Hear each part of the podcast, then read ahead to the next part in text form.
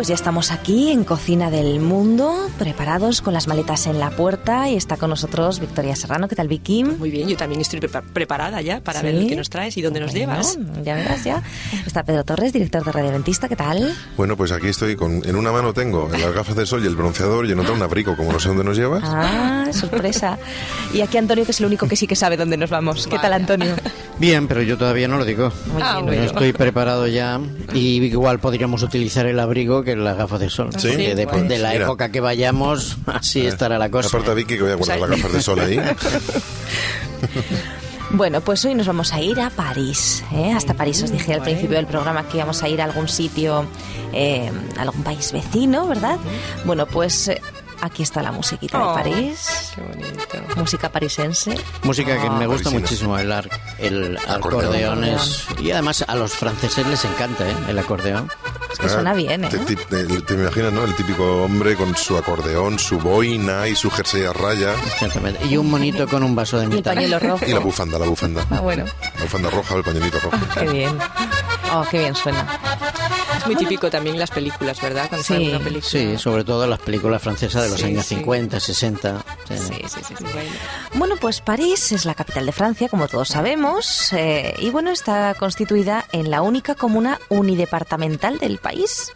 Está situada a ambos márgenes de un largo meandro del río Sena, en el centro de la cuenca parisina, entre la confluencia del río Marne y el Sena aguas arriba, y el Oise y el Sena aguas abajo. Así que está rodeado de ¿eh? París obtiene su nombre del pueblo galo de los Parisí.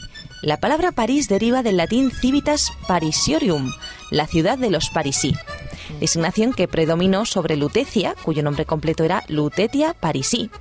El problema es que no se conoce con certeza el origen del nombre de los Parisí, ¿eh? Bueno. así que nos quedamos igual. Eso de Lutecia. Pero está eh, bien. Lutecia no era una, una pariente de estos de los Asterix y Obelix. Lucrecia. No, no, ah, Lu- por Lu- no, Tutatis era la divinidad. Y Lutetia, Lute- ah, no, era, en Lutetia era, Lutetia era una ciudad donde ellos iban de viaje de vez en cuando, sí, sí. Mm, mira que se ha leído los libros de Asterix y Obelix, ¿eh? Sí, que sí, le hace, hace años, hace años. Iban a Lutetia, sí, sí, sí. Fíjate, pues iban a París. Bueno, no sabía yo pues eso. Jacques Antoine he un historiador del siglo XIX, asocia el nombre de los parisí a la diosa egipcia Isis, a causa del descubrimiento de una estatua de esa diosa encontrada en la abadía de Saint-Germain-des-Prés. Fíjate qué ¿Y qué cosas se encuentran en las abadías. ¿Qué ¿eh? hacían los egipcios ahí? No, que hacían los egipcios, no. La- la los estatua de Isis. franceses se las traían, ¿no? Sí, pues sí, creo sí. que la estatua de Isis también sale. Es que si hablamos del origen de la, del nombre de París, Parisis, Sí. Sí. entonces estamos Bueno. hablando de algo mucho mucho antes del expolio. ¿Pero de qué año estamos hablando?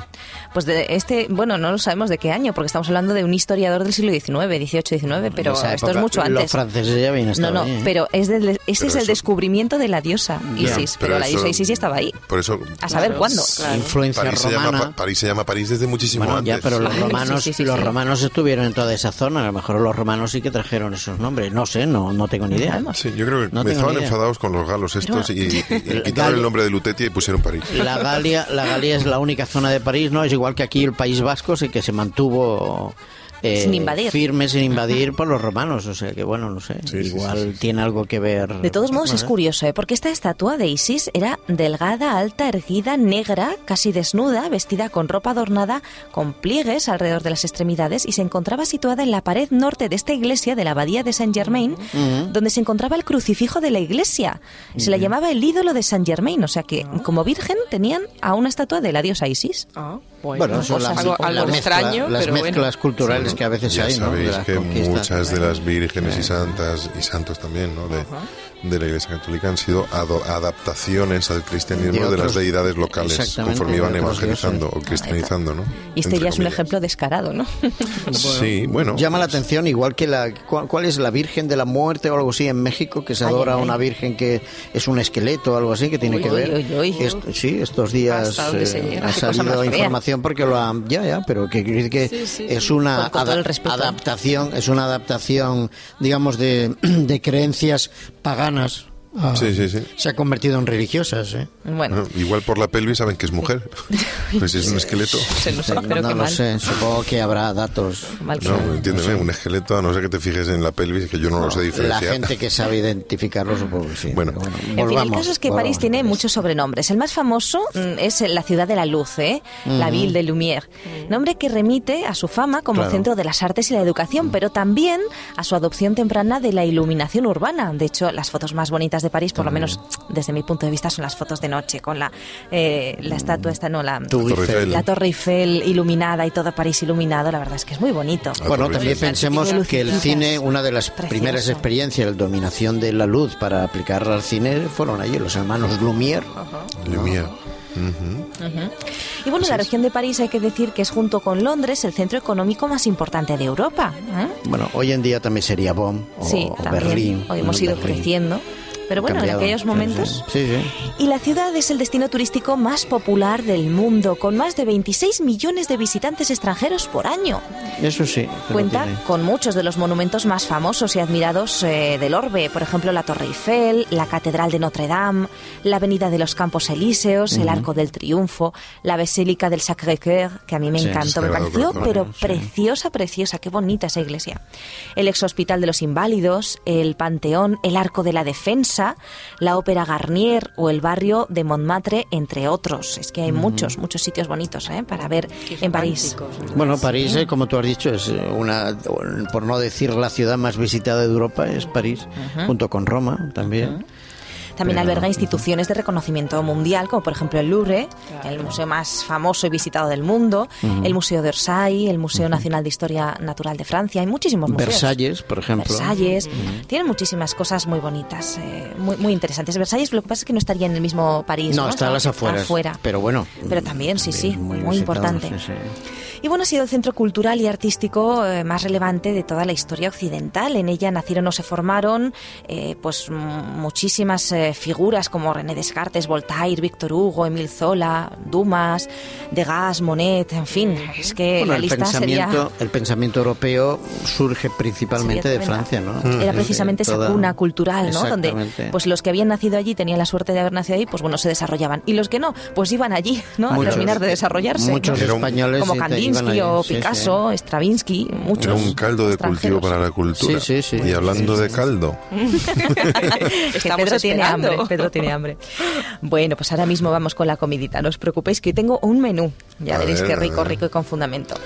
Eh, Bueno, el caso es que queremos decir a nuestros amigos oyentes que tienen que visitar, tienen que visitar París. ¿eh? Hay jardines preciosos también, hay muchísimos lugares hermosos que visitar. También tienen allí Disneyland Resort París. También. En fin, hay muchos lugares eh, muy bonitos. Venga, vamos a hacerle caso largo. a Pedro que tiene, que tiene hambre. Vamos Sí, con sí, la no, gastronomía, sí, ¿eh? sí, no, ahora estaba pensando en todos los restaurantes donde vas. Tienes que pedir algo en francés para parecer que, que pides algo bueno. ¿no? Lo, un- lo Bueno, último que yo es pedía que- son los caracoles esos enormes, los cargols. Ah. Claro. Sí, lo que pasa Les es que encantan. la cocina francesa, la nouvelle cuisine, cuisine, eh, cocina eh, moderna. siempre ha marcado. Hoy en día yo creo que España ha superado el nivel Eh, de la tenemos a cocina. Ferradria, eh, que eso ya es un y- científico y, otros, gastronómico. y otros muchos, sí, Y otros sí. muchos. Algunos de nuestros cocineros tienen hasta 17, em, em, ¿cómo se llama? Michelin. Arsac y muchos otros, 17 Michelines, yo tengo tres tú. Pero están bien situados. tres? ¿no? No, pero Ahora no veas qué grandes son. No, no, pero el problema no es tener 17 Michelin, el problema es tener uno. Cuando ya tienes uno, ya la cosa es preocupante. Si tienes 17, todavía son, eh, se pueden maniobrar. Bueno, Bueno, que la comida francesa no engorda. casi. Gastronomía. Eh, Un, un peu de, de- ¿Qué? Vamos a ver. La gastronomía de París es refinada y exquisita y se elabora Venga. con productos de calidad. Es una cocina rica en carnes, aves, repostería. Hay que destacar, por supuesto, la variedad de quesos de la zona, Uy, impresionante. Ahí estamos ya perdidos. Mira, entre el queso y el croissant. Los panes, sabéis que ellos le dan muchísima importancia a los panes, las baguettes, los brioches. Bueno, Eh, que ¿todo los tiene nombre francés? sus quesos. Más, más de 100, brioche. más de el 100 mundo clases tiene- de pan tienen. Bueno, tiene derivación, exactamente, Y de quesos más de 400 o 500. Destacaríamos a lo mejor el camembert, el roquefort, el brie Y entre sus platos típicos, o brie, eso, entre sus platos típicos eh, destacamos la sopa de cebolla, la sopa de puerro y patata, la omelette, que es la tortilla, La omelette, sí. la tortilla Eso francesa, ¿no? que decimos Ah. nosotros. La que nosotros conocemos, ¿eh? Eh, en fin, el pato a la naranja, que también es oficial de ellos y no lo sabía. Yo lo veo cuando voy a los chinos, pero bueno, está bien. En lo referente a la repostería, la variedad de pasteles es enorme. Destacan los petit fours, los melengues o los típicos buñuelos, ¿eh? que también los tenemos aquí en España. Y bueno, tienen también eh, vinos, entre los que destaca el Borgoña, el coñac y por supuesto el champán. Pero nosotros somos gente sana y... Manzajú. mm, Eso, manzajú. bueno, vamos a ver qué, qué menú os hemos traído. Sopa de cebolla, fijaros, la sopa de cebolla que es eh, muy especial allí. A mí me gusta mucho. Eh, tiene los siguientes ingredientes: 50 gramos de mantequilla, aceite. Sabes que ellos cocinan mucho con la mantequilla. Sí, aceite, cuatro cebollas cortadas finas, un diente de ajo machacado, una cucharada de azúcar, 150 gramos de harina, medio vaso de jerez, que luego se quedará sin alcohol por el calor de la cocción, así que no nos Se asustemos. evapora, sí. Dos cucharadas de vinagre blanco, una baguette en rebanadas, parmesano rallado, medio litro de caldo de verduras con salsa de soja. Ellos ponen caldo de ternera, pero esta es nuestra opción para sustituir y que se parezca lo máximo posible. Y un vaso de agua. Así que fijaros, freímos las cebollas durante 10 minutos, agregamos el ajo y el azúcar, removemos hasta que adquiera un colorcito dorado. Vertemos las dos cucharadas de vinagre blanco y dejamos cocer durante dos minutos. Entonces espolvoreamos la harina, removiendo durante un minuto más y se queda esa cremosidad. Vertemos el medio vasito de jerez y el caldo de verduras con salsa de soja, removemos hasta que adquiera consistencia y hervimos a fuego lento sin tapar durante 25 minutos. Y después, como toque final, untamos las rebanadas con aceite y ajo y espolvoreamos con el queso parmesano por encima. Las horneamos durante 5 minutos a 210 grados para que nos queden rustiditas y las colocamos en los platos, las- la sopa de ajo la colocamos en los platos con el pan, el pan tostado justo encima, ¿eh? en el momento de servir. Que, que te llega. Me voy, me Los voy. Bueno. Qué que, rico, que qué se rico. me va el avión. que yo tengo hambre. Tú, tengo Ellos además hacen, ya sabéis, las fondus, que no hemos hablado de ellas, También, pero ellos sí, hacen ¿no? muchas fondus de muchas cosas. Y una reglette. Y la también. reglet, También. ¿eh? Bueno, bueno. tienen platos muy ricos. Otro día ya Sí. visitaremos otra zona parisiana para poder, Ay, parisiana no francesa, para poder ver Sí, otra podíamos ir al, eh, al barrio latino, Quartier Latin. allí. que hay muchos restaurantes turcos.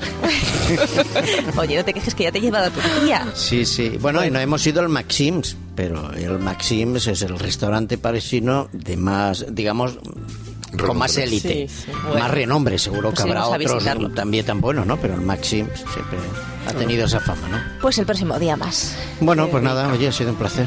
Nos vemos.